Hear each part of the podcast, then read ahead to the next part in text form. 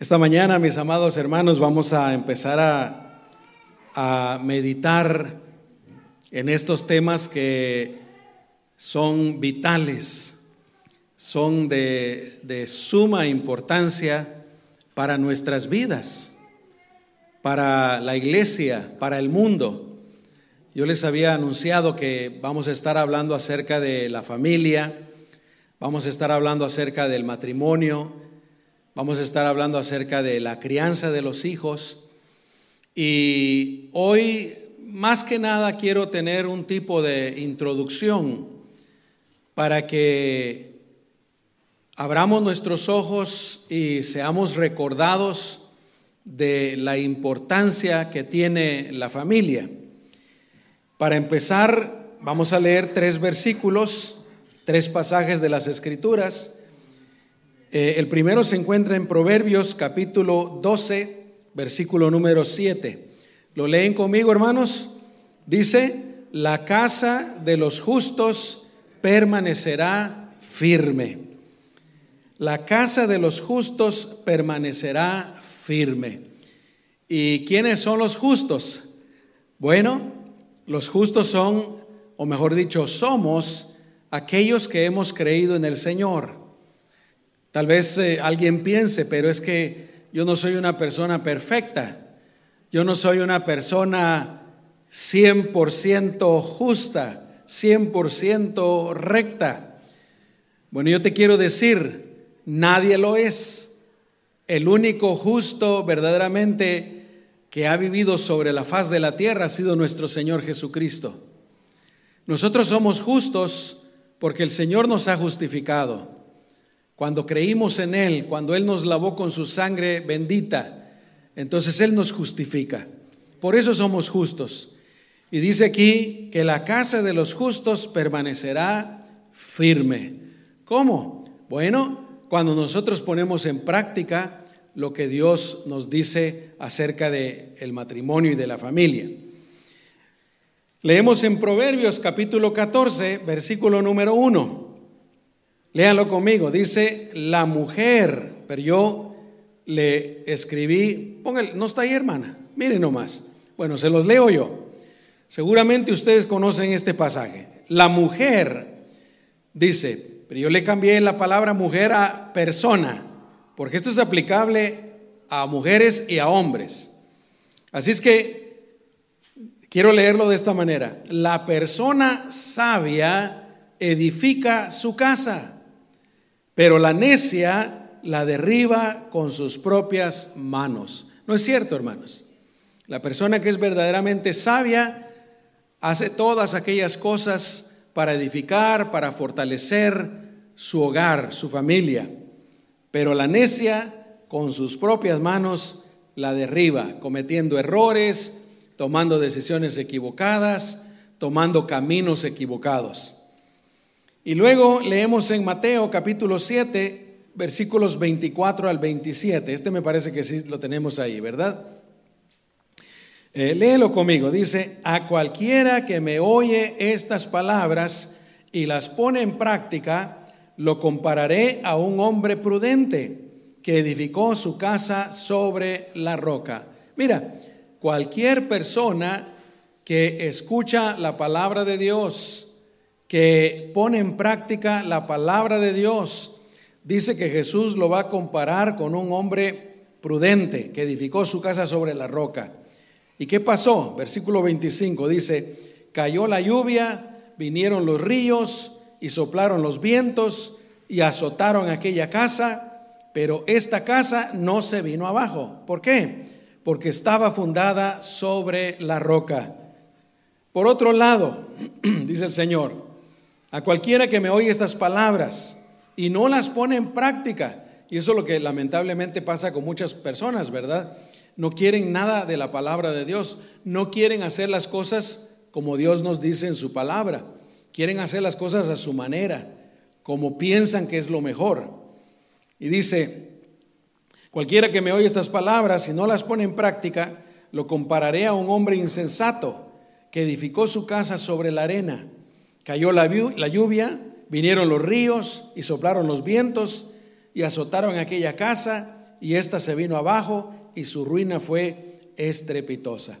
Así es que mis amados hermanos, propongámonos ser personas sabias, propongámonos ser personas que ponemos en práctica la palabra de Dios en nuestras vidas, en nuestro matrimonio, en nuestro hogar, y la bendición vendrá inmediatamente después. Dicen amén, hermanos. Vamos a hacer una oración. Señor, te damos gracias en esta mañana por la nueva oportunidad de estar aquí reunidos. Te hemos adorado con esos cantos preciosos, Señor, y ahora estamos listos para escuchar tu palabra. Tráela a nuestro corazón, que nosotros, Señor, estemos dispuestos a recibirla y a practicarla. Y esperamos la bendición de parte tuya, Señor, porque tú mismo dijiste que si las ponemos por obra, estaremos construyendo nuestra casa sobre la roca. Tú nos llamarás prudentes, Señor, en el nombre de Jesús.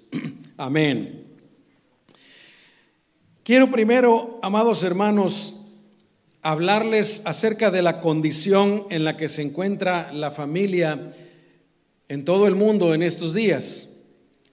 Y sinceramente la familia está en crisis. Y esa condición tan mala de la familia es responsable en cierta medida de tanta rebeldía que hay en el mundo, tanta rebeldía de los jóvenes. Piensen en esto, el hogar, los padres, si los padres hacen lo que Dios nos dice, tratan de criar a sus hijos lo mejor que pueden, dirigidos por el Señor. Ahí es donde desde pequeñitos los niños pueden ser educados. Por eso dice la palabra del Señor, enseña al niño su camino, su carrera, y cuando esté viejo no se va a apartar de ese camino. Piénsalo bien, ¿por qué nosotros, por ejemplo, somos como somos? ¿Por qué respetamos a nuestro prójimo? ¿Por qué respetamos las autoridades? ¿Por qué tenemos miedo de cometer algún crimen o algo por el estilo? El otro día yo veía, ya ves que ahí en YouTube, ¿verdad? te sale un video de algo y, lo aplastas, lo miras y luego te salen un montón de videos similares.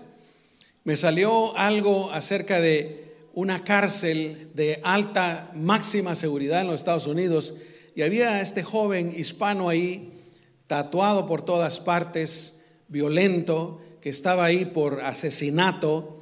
Y yo les aseguro que si este joven eh, hubiera tenido un hogar donde sus padres hubieran estado unidos, donde sus padres lo hubieran criado, eh, lo hubieran corregido, lo hubieran dirigido, seguramente el joven no estaría en la cárcel. Así es que la crisis en el hogar en cierta medida es responsable por tanta rebeldía, por la falta de respeto a los mayores. ¿Se han dado cuenta hoy en el mundo cómo los jóvenes ya no respetan a los mayores? Bueno, no todos, gracias a Dios. Algunos. Por ejemplo, en las escuelas jamás se había visto esto, que, que los alumnos adolescentes golpeando a los maestros o a las maestras. Es algo terrible. Falta de respeto también a las autoridades. Hace poco también precisamente ocurrió un caso de un joven que iba a matar a, yo no sé si estaba metido en una pandilla o no, pero iba a matar a ciertas personas, se equivoca de casa y dispara a otra casa y mata a una persona que está en la casa y hiere a otra persona de la casa. La policía lo arresta y él se va riendo cuando lo va arrestando la policía. Él va diciendo, ya voy a salir, esto no es nada. Y en su mente se nota que él ni siquiera está pensando en los, en los que mató, en las víctimas.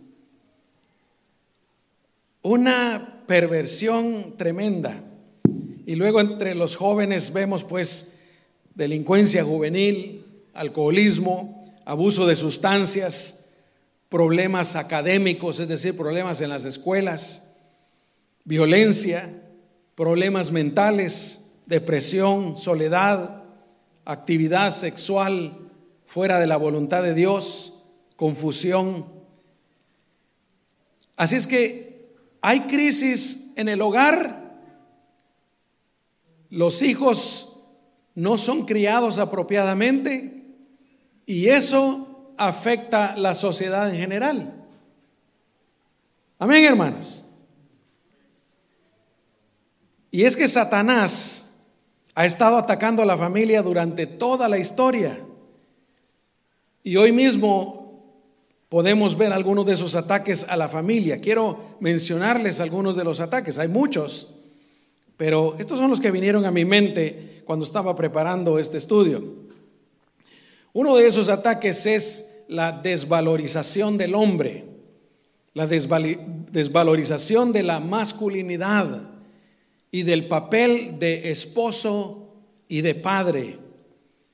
Dios le dio al hombre, hermanos, un papel maravilloso, un papel divino y un papel sumamente importante, por ejemplo, como esposo. El papel de amar, de cuidar, de proteger, de, proveer, de honrar a su esposa, de ser su cabeza, su líder, su ejemplo. Qué hermoso cuando en un matrimonio el papel, el varón hace estas cosas. La esposa se siente segura, la esposa se siente reafirmada. Dios le dio también al, al hombre el papel único e irreemplazable de ser padre. El papel de padre no se puede reemplazar con nada. Es sumamente importante, importante para el crecimiento saludable de sus hijos, en su crianza, en su corrección y en su educación. Tan solamente la presencia de un padre en el hogar hace una diferencia enorme en los hijos. Pero en el mundo, estos papeles hoy son desvalorizados y hasta despreciados. En parte, obviamente, tienen la culpa tantos hombres que han sido irresponsables, que no han sabido ser verdaderos hombres, verdaderos esposos y padres. Yo les he contado varias veces cuando yo estaba chico, nosotros no teníamos televisión. ¿Cuántos crecieron sin tele, hermanos? Vaya que no fui el único. Las cosas eran diferentes antes, ¿no? Eh, y una vecina tenía televisor y nos invitaba a ver televisión y entrábamos ahí a un cuarto y sentados allá en el piso mirábamos televisión. Y a ella le encantaban las películas mexicanas de Pedro Infante, de Pedro Negrete, no es Pedro Negrete, ¿verdad? Jorge Negrete. Todas esas películas de, de charros, etcétera, pistola. Eh, la imagen, que, la imagen que daban de un verdadero hombre era alguien con pistola, bueno para pelear con los puños, bueno para disparar, eh, que se enoja por todo, que tiene ira, es mujeriego, ¿no es cierto? es bueno para beber alcohol. Y hay mucha gente que crece con esa mentalidad, tristemente.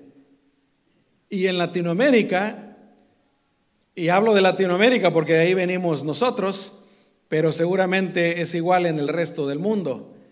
Muchos hombres crecen con esa mentalidad. Ah, puedo tener todas las mujeres que quiera, eh, hay hijos, ¿qué importa? ¿No es cierto, hermanos? Qué triste. Así es que el primer ataque a la familia es esa desvalorización de la masculinidad y del papel de esposo y de padre. Otro de los ataques a la familia es el feminismo, se los he mencionado antes, con sus ideas equivocadas. El feminismo le dice a la mujer que es igual al hombre, que puede hacer lo mismo, que el hombre eh, puede hacer lo mismo que el hombre o hasta que es mejor que el hombre, la mujer. Y en algunos casos más extremos le hace creer a la mujer que el hombre ni es necesario. El otro día precisamente vi uno de esos videitos en los medios sociales donde hay alguien entrevistando a unas muchachas y les pregunta, pues, ¿qué piensan de los hombres? Y dicen, no, no son necesarios, no, no sirven para nada. Ese es un ataque para la familia, mis amados hermanos. El feminismo, el hacer creer a las mujeres estas cosas. Con todo esto, se ha logrado engañar a las mujeres, hacerlas rechazar el papel único, maravilloso y divino con el que Dios las creó. Por ejemplo, el papel de mujer es algo divino, es algo creado por Dios. Todas las mujeres, todas las señoritas deben de valorar y apreciar el hecho de que son mujeres su feminidad también. Es algo precioso. Una mujer no se mira muy bien como hombre. ¿Cuántos están conmigo? Una mujer se mira bien como mujer.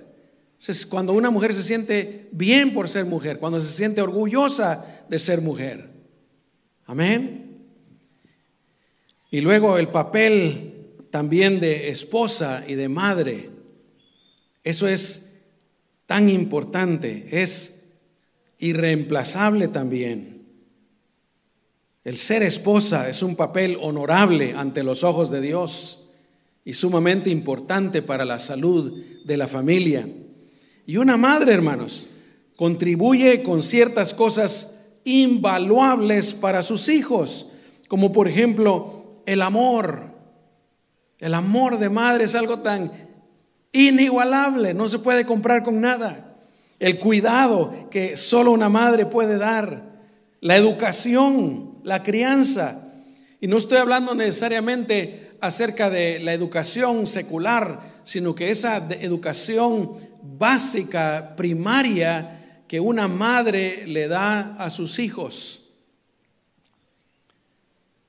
Lo único que que hace el feminismo es desvaluar, devaluar a la mujer, haciéndola creer y desear un papel que no es suyo y que es mucho peor a lo que Dios le ha dado. Otro ataque moderno a la mujer y al hogar son los llamados, entre comillas, mujeres transgénero, queriendo competir en deportes femeninos. Estos son hombres. No hay tal cosa como mujeres transgénero, aunque así le quieren llamar. Son hombres disfrazados de mujer. Y los hombres, por regla general, son más fuertes físicamente que las mujeres.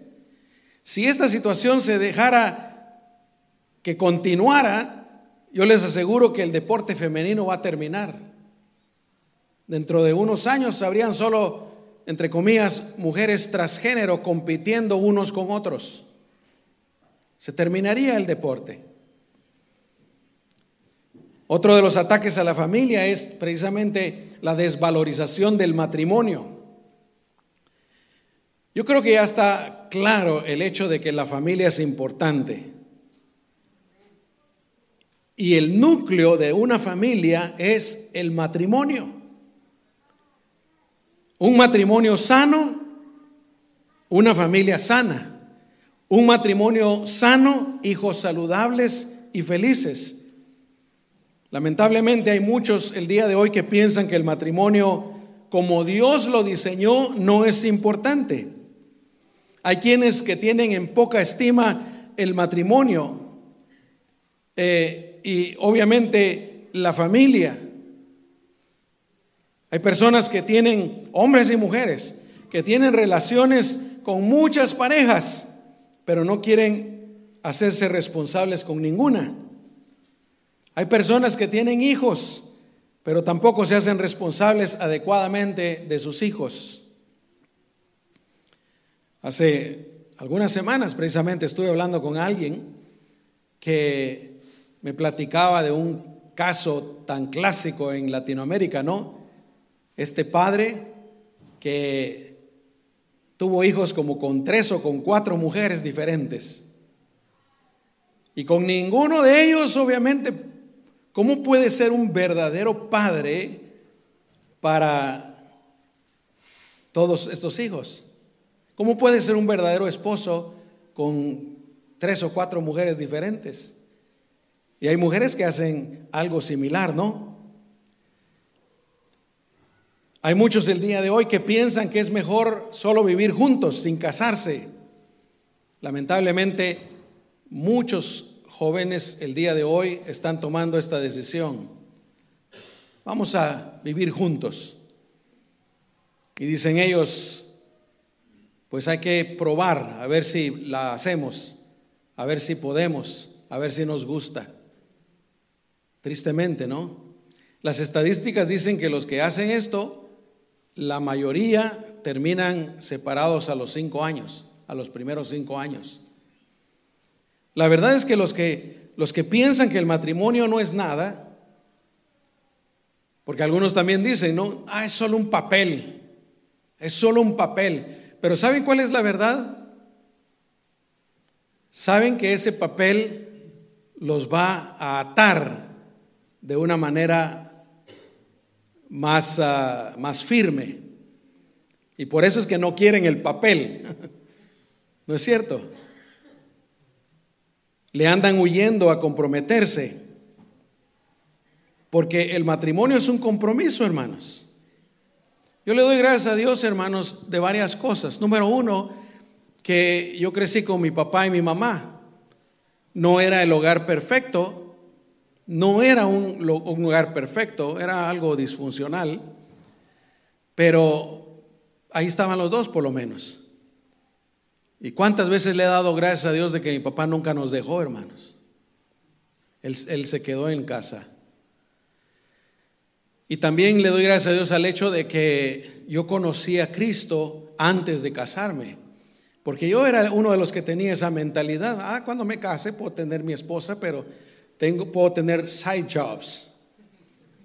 Puedo tener otras mujeres ahí por un lado. Así iba corrupta la mentalidad, porque a veces así crecemos, ¿no? Y le doy gracias a Dios de que Él me guardó. Cuando yo me casé, yo ya conocía la palabra de Dios. Obviamente mi esposa había crecido en la iglesia prácticamente toda su vida. Entonces sabíamos que teníamos que el matrimonio es para toda la vida. Amén. Otro de los ataques a la familia son las nuevas equivocadas ideas de lo que es una familia. Hoy día algunos dicen que un matrimonio o que una familia puede estar compuesta por una pareja del mismo sexo. O puede estar un padre con dos mujeres o, o Cualquier variedad de esas, hermanos. Hoy el mundo dice que el matrimonio puede ser cualquier cosa. Qué tremendo, ¿no? Pero, hermanos, el matrimonio, de acuerdo al diseño de Dios, es un solo hombre casado con una sola mujer, casado con una sola mujer, fieles el uno al otro durante toda la vida hasta que uno de los dos se muera. Ese es el matrimonio de acuerdo a la voluntad de Dios. Y obviamente la familia incluye a los hijos. Así es que, hermanos, el matrimonio y la familia son de los dos componentes más importantes de nuestra vida. Mas, sin embargo, son áreas para las cuales no nos preparamos adecuadamente. Esto lo he dicho ya varias veces, pero yo creo que vale la pena que lo repita. Gracias a Dios por los que tuvieron una familia sana, una familia sólida. Gracias a Dios por los que tuvieron el buen ejemplo de sus padres, que crecieron en un hogar saludable, porque esa es la mejor preparación. Cuando un niño, un joven crecen en un hogar como estos, sano, estable, firme, ¿qué va a pasar? El niño o niña seguramente van, aprendieron y van a comportarse igual que sus padres. Si hay un jovencito, jovencita que tienen un, a sus padres con un buen matrimonio, como dijera Chespirito, sin querer queriendo, ellos van a querer imitar, saben, esto es lo bueno, ¿verdad? Pero muchos no tuvimos una, no tuvimos una familia ejemplar, muchos tuvimos una familia disfuncional. Y cuando nos casamos, o en el caso de algunos, cuando se unen como pareja, lo que pasa es que vamos bien mal preparados y seguramente vamos a repetir los mismos errores que nuestros antecesores. Por ser la familia uno de los componentes más importantes de nuestra vida y de la sociedad, yo les he dicho antes que yo pienso que deberíamos ser mejor preparados para formar un nuevo matrimonio y una nueva familia. Repito, la mejor educación, por supuesto, sería crecer en una familia sana, en un matrimonio sano. Aún así, yo soy de la idea de que se debería dedicar más esfuerzo y más recursos para la preparación de los jóvenes para el matrimonio, para la paternidad y para la familia. Fíjese lo que se hace con los jóvenes. Los jóvenes van a la escuela preescolar, van a la escuela primaria, seis años, luego van a la high school, luego van al colegio, algunos estudian más que otros, pero cuando se les enseña acerca de lo que es ser un esposo bueno, una esposa, lo que es el matrimonio, lo que es la familia, cómo administrar las finanzas en un hogar y tantas cosas, ¿no? A nadie, hermanos. A ver, ¿cuántos de ustedes recibieron algún tipo de educación así? ¿No es cierto? Por eso digo, si hay alguien que tuvo un buen hogar, un hogar estable, sus padres tenían un matrimonio ejemplar, ya llevan algo.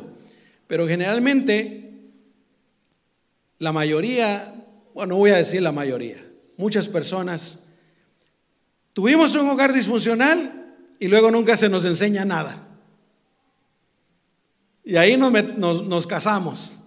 ¿Se imaginan lo que va a pasar ahí? ¿No es cierto, hermanos? Y luego empezamos a tener hijos. Empiezan los problemas en el matrimonio y en la familia. Yo pienso que sería bueno, por ejemplo, que en la secundaria y aún en el colegio se deberían de dar enseñanzas acerca de estos temas. Pero ¿qué está haciendo las escuelas el día de hoy? Enseñándoles esas teorías de, de género totalmente equivocadas, corrompiendo las mentes de los jóvenes y de los niños. Pero eso sí, las iglesias tenemos la responsabilidad de enseñar acerca de estos temas y por eso es que yo estoy haciendo esto.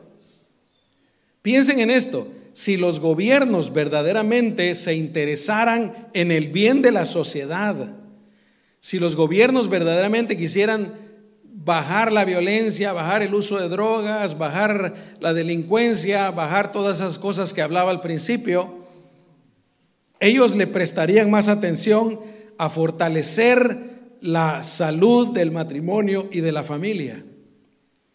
Pero lamentablemente no es así. A veces los mismos gobiernos con algunas de sus políticas son los causantes del debilitamiento familiar.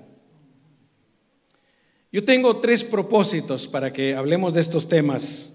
Número uno, exaltar al matrimonio y a la familia a su lugar apropiado, al lugar para el cual Dios lo creó y que todos lo sepamos. Dicen amén, hermanos. A veces pasa que uno pues viene del mundo, ¿verdad? Uno se convierte al Señor, uno empieza a asistir a la iglesia y ahí en la iglesia, con la palabra de Dios, es que uno empieza a darse cuenta de cómo verdaderamente son las cosas, cuál es la verdad, cómo deberían de ser las cosas. En segundo lugar, mi propósito es que nuestros matrimonios y familias sean bendecidas. Mi oración, mi deseo, yo sé que es el deseo de Dios, es que todos los matrimonios que son parte de esta iglesia sean matrimonios firmes, fuertes, saludables, felices, satisfechos, Amén. Que sean matrimonios bendecidos por Dios y por supuesto nuestras familias también. Y qué hermoso porque tenemos muchas familias, gracias a Dios, en la iglesia que, están así. La Biblia dice eh, que el diablo vino para robar, para matar y destruir. Pero en cambio Jesús, dice la Biblia, vino para darnos vida y vida en abundancia. Si ponemos en práctica lo que Dios nos dice de su palabra, hermanos, podemos tener un matrimonio y familias sanas y felices. Sí se puede, dicen amén. Como decía César Chávez y como dice México en los partidos de la selección nacional, sí se puede. Y yo ya sé que no voy a quedar muy bien con esto, pero con la selección mexicana yo dudo que se vaya a poder.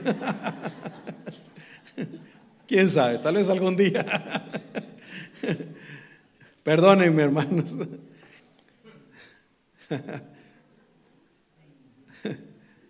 Pero en Cristo, hermanos, sí se puede tener un buen matrimonio. Sí se puede tener una buena familia. Amén con la ayuda del Señor. Voy a terminar con dos puntos. Número uno, ¿por qué es importante la familia? La familia es importante porque es la creación divina, es una creación de Dios. Amén. Antes del pecado, presta atención, antes de que, de que viniera el pecado, Dios hizo a Adán y a Eva. Y cuando los hizo a ellos, él estaba creando el matrimonio. Y obviamente al crear el matrimonio, Dios estaba creando la familia. Luego Adán y Eva tuvieron hijos. Y nada más. Amén. Dios hizo toda la creación, hizo Adán y Eva y con ello el matrimonio y la familia. Punto. El matrimonio es algo divino, es algo de Dios. ¿Quién va a saber más que Dios de cómo vivir nuestros matrimonios, hermanos? Y Dios quiere bendecirnos. Dios quiere que seamos felices en el matrimonio. Como he dicho muchas veces, ¿verdad? Ustedes me han escuchado. Nadie se casa para ser infeliz, hermano. ¿No es cierto? Cuando uno se casa o se une con una persona, uno va lleno de ilusiones, ¿no? Algunas son ilusiones inalcanzables, pero uno va lleno de ilusiones. Cosas hermosas, ¿no? Cosas bellas. Voy a estar con mi pareja, nos vamos a amar, vamos a ser felices y tantas cosas tan bonitas. La familia, en, primer, en segundo lugar, es importante porque es, como ya lo expliqué, el núcleo más importante de la sociedad.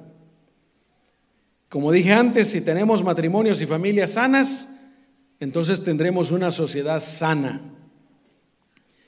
Miren hermanos, si en el mundo, por ejemplo, no aceptan estas cosas, nosotros que somos hijos de Dios, aceptémoslas y pongámoslas en práctica. Si alguien más no lo quiere hacer, nosotros hagámoslo. Amén. Para nuestra propia bendición, para nuestra felicidad. Amén. Una familia sana es importante porque una familia sana nos provee de todas aquellas cosas que necesitamos todos. Nos provee, por ejemplo, de amor. Hermanos, todos tenemos necesidad de amor. En nuestro corazón hay una, ¿cómo, pudiera decirlo? Como una aspiradora que tiene necesidad de algo, es amor. Y la familia es la primera en dar ese amor. Los padres dan ese amor. Un hogar sano es un lugar también donde hay seguridad, donde hay tranquilidad. Un, un, hogar sano, una familia sana es donde hay buenos ejemplos, hay educación, hay preparación para la vida, hay estabilidad y tantas cosas más que un hogar puede dar, hermanos. Y el punto número dos, ¿para qué creó Dios la familia? Bueno, yo creo que él sabía que sería un lugar adecuado para crecer lo más saludablemente posible. Amén. Como digo, si un niño o una niña eh, eh, crece en un hogar donde hay un buen matrimonio, donde los padres procuran hacer la voluntad de Dios, es muy probable que estos niños crezcan saludablemente. Hay excepciones, ¿verdad? Pero como norma general así es. También Dios creó la familia para que fuera bendición para nosotros. Por ejemplo, el matrimonio, hermanos, Dios lo hizo para que fuera de nuestra bendición. El matrimonio es una bendición, es un regalo de Dios. No lo hizo para maldición, pero tristemente muchas personas se casan o se unen, ¿verdad? Y al rato empiezan a tener problemas y el matrimonio parece un infierno del cual quieren salir. Qué triste, no debe ser así. Se puede tener un matrimonio feliz, exitoso. Amén. Que sea de bendición para nosotros. Y por supuesto, Dios hizo el matrimonio también para que tuviéramos una, una sociedad saludable. Como creyentes, hermanos, tenemos la responsabilidad y la gran bendición de conocer lo que es el matrimonio, conocer lo que es la familia conforme al diseño divino y tenemos la bendición de poder ponerlo en práctica para nuestro propio bien. Óigame esto, si queremos vivir tranquilos, si tú quieres vivir tranquilo, si quieres ser feliz, entonces nuestro matrimonio y nuestra familia tiene mucho que ver en el asunto. Yo creo que vale la pena invertir en el matrimonio y la familia, porque no es algo que se da automáticamente. Por ejemplo, el matrimonio, ¿verdad? La relación matrimonial es como una, una planta delicada, como unas, una planta de flores delicada. ¿Se han dado cuenta cómo es de difícil hacer crecer una planta de flores hermosas? Ya les he contado la historia de mi papá que él tenía un su jardín y lo dejó crecer de malezas, de arbustos silvestres. Y un día mi mamá, queriendo hacerle el favor, llegó y le podó todo el jardín, se lo dejó limpiecito, bien bonito. Vino él y se enojó con mi mamá. y le preguntamos, ¿verdad? ¿Pero por qué? Si estaba bien fea las malezas. Y él dice, me gustan las malezas, dice, porque crecen solas. no necesitan cuidado. y él dice, pero trata de plantar flores, quieren mucho cuidado, mucho trabajo. Bueno, el matrimonio es algo similar, ¿no? Queremos problemas, queremos división, queremos infelicidad, dejemos lo que vaya como caiga. Pero si queremos que esté bien, que esté saludable, pues hay que invertirle, hay que invertirle. Hace un par de días estaba escuchando el testimonio del doctor James Dobson. Dice que él se, acaban de casar con su esposa, él estaba trabajando en el hospital, eh, es doctor, y su esposa trabajaba como maestra en una escuela, y los dos estaban bien ocupados, aunque se miraban en la noche, pero imagínense, llegaban cansados, casi no tenían tiempo para dedicar el uno al otro, hasta que él dijo, esto no puede seguir así. Si yo quiero tener un buen matrimonio, tengo que dedicarle tiempo. Y él habla ahí de que tuvo que hacer cosas para invertir en su matrimonio, en su relación matrimonial. Así es que hermanos, yo los invito para que hagamos lo mejor que podamos, partiendo del punto en el que estamos en este momento. De hoy en adelante empieza a hacer lo mejor que puedas en el punto que estás con tu matrimonio y con tu familia. Mejoremos lo que se pueda mejorar. Corrijamos lo que se debe corregir. Dejemos atrás las cosas que perjudican nuestro matrimonio y nuestra familia. Porque muchas veces tenemos nosotros cosas que nos están haciendo daño y no queremos dejarlas. A veces es necesario dejar ciertas cosas por el bien de nuestro matrimonio, de nuestra esposa, nuestro esposo y de nuestra familia. Y por último, rindámonos a la dirección de Dios y de su palabra. Yo les aseguro que podemos esperar cosechar bendición para nuestros matrimonios y para nuestras familias, hermanos. ¿Cuántos pueden decir amén? Aleluya. A partir de hoy, empezamos el año orando por nuestras familias. A partir de hoy, poco a poco, vayamos haciendo aquellas cosas que son necesarias para mejorar nuestro matrimonio, nuestra familia. Y vamos a estar hablando en los siguientes domingos acerca de estas cosas. Amén. Pero sí se puede.